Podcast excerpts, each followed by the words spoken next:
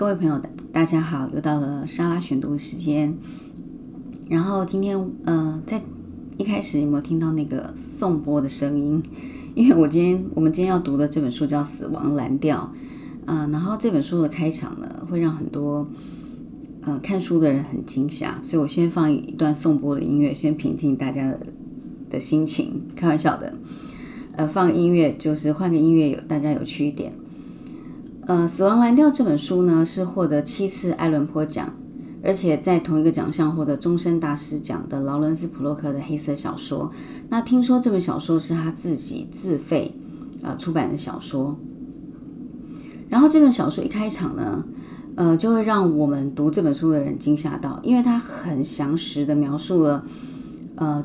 这个主角他一开场他是个呃强奸犯。而且他是把把他把女生先奸之后再杀，然后再奸，他是这样的犯罪者。等于是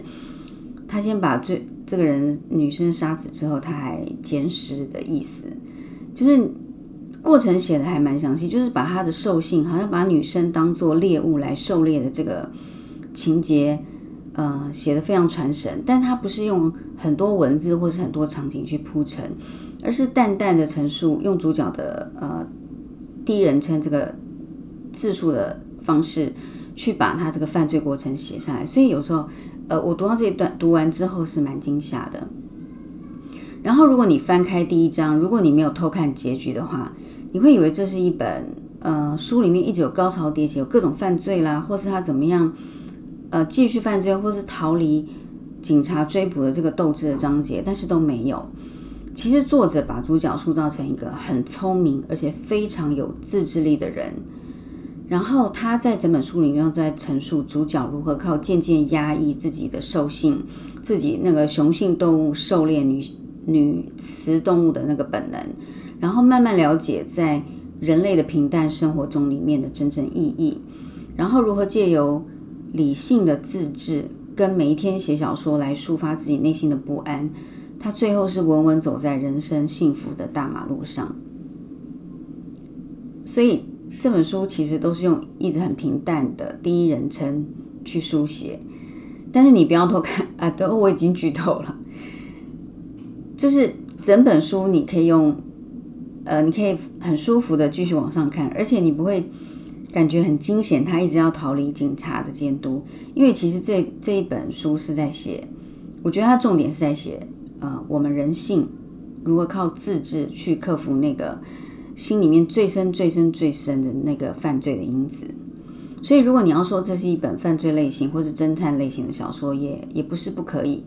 但是，我们从另外一个角度来看，如果以你个人心理学或是社会心理学的角度看，或许更能清楚作者要对读者表达的中心主义。其实我们每个人都有阴暗面啊，可能我们一般人的阴暗面就像那个星月一样，是非常弯，呃，那个那个黑暗的部分是很少的。但是书中的主角他可能就是月亮的阴暗面是很大片的，你看到只有小小的一弯的亮度，这样子的阴暗面。主角自制力非常非常大，他其实。在这个中间的过程，常常跑到呃以前犯罪的小酒吧，或是路公路旁的小酒吧去喝酒。然后他在喝酒的过程，看到单身的女性，或是觉得他喜欢类型的女性，他脑中常常会出现幻想，但是他都非常的自制，控制自己的犯罪动呃那个动力。所以如果他没有控制的话，也许他就变成连续杀人犯了。他必须。制止脑中不断出现的犯罪幻想，清除脑中那些可怕的犯罪想法之后，然后从酒吧回到光亮照人的家庭生活里，而且他成为家庭的支柱，而且还要养育子女。然后幸好呢，作者为主角打造了一个阴暗面跟他相比大小差不多，但是善体人意的妻子，以及对他作为继父发挥同理心的方式去教育他的儿子，而他的儿子对他也有发挥对应的同理心。那妻子跟儿子这个中间的过程，我就不剧透，就大家可以去看。那我就是把故事大概的纲要告诉大家。当然，我如果我们从社会角度、社会道德角度来看这本书的话，我会觉得这一家人真的都走在社会不可容许的道德边缘，